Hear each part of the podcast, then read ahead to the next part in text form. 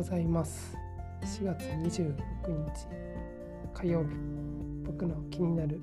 教育ニュースパーソナリティのじんぺいです。この番組では平日毎朝5分程度でその日の重要そうな教育子育てに関するニュースを紹介しています。昨日はちょっとまた宣伝になってしまうんですが先日も公開された教育新聞さんでの対談記事の第2弾が昨日、えー、出ました、えー、ちょっと恥ずかしいので、えー、わざわざ取り上げることはしないんですが、えよければチェックをお願いします。と昨日もまた新しい初めましての、え Twitter のお友達と会って、え教育やキャリアに関する話とかまあいろいろ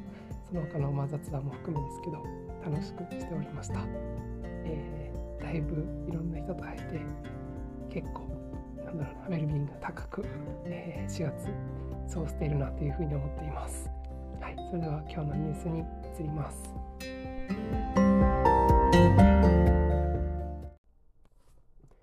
今日は過労死ライン月80時間以上働く教職員の割合。目標のゼロはまだ。2021年度福井県教育委員会報告というニュースを紹介します。福井県内公立学校教職員の2021年度の勤務状況について県教育委員会は4月21日過労死ラインとされる月80時間以上の超過勤務者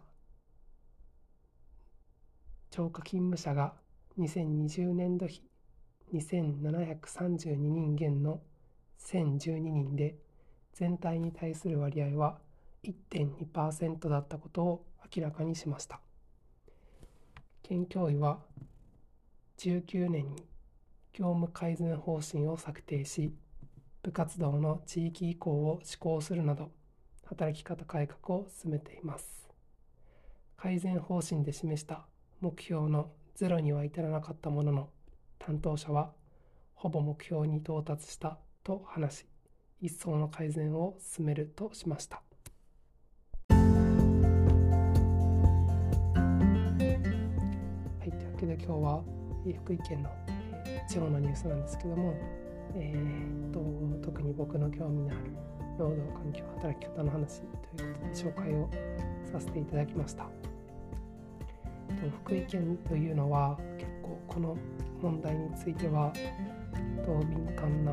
えー、自治体だなというふうに思っていて、えっと、そう遠くない、え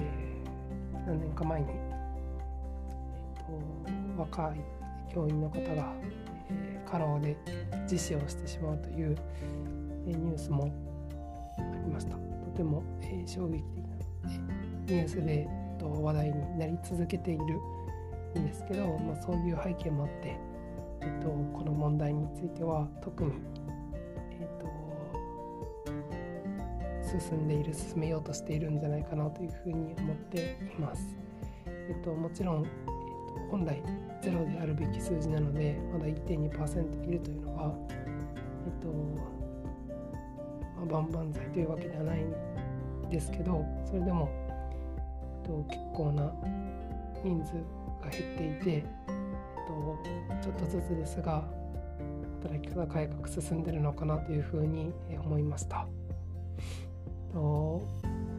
いつもこういう数字のニュースを読む時とかに注意しているんですけどと仮にこう80時間と見た目の残業時間が減ったとしても例えば土日のこう数なんですかタイムカードが記録されてない時に働いていたりとかとあまりないことを祈ってるんですがたまに聞く話で言うとタイムカード切ってからもうちょっと働いてるみたいな話とかそういうそもそもの業務量がどこまで減ってるのかなっていうこととかは常に気にして、えー、読むべきかなというふうに思っています。ただまあ地域移行とかそういう具体的な話も進んでいるみたいなのでこれからも期待してみたいなというふうに思っています。そして全国の自治体も後を続いてほしいなというふうに思っています。はいうわけで今日のニュースはここまでです、えー、最後まで聞いてくださってありがとうございました、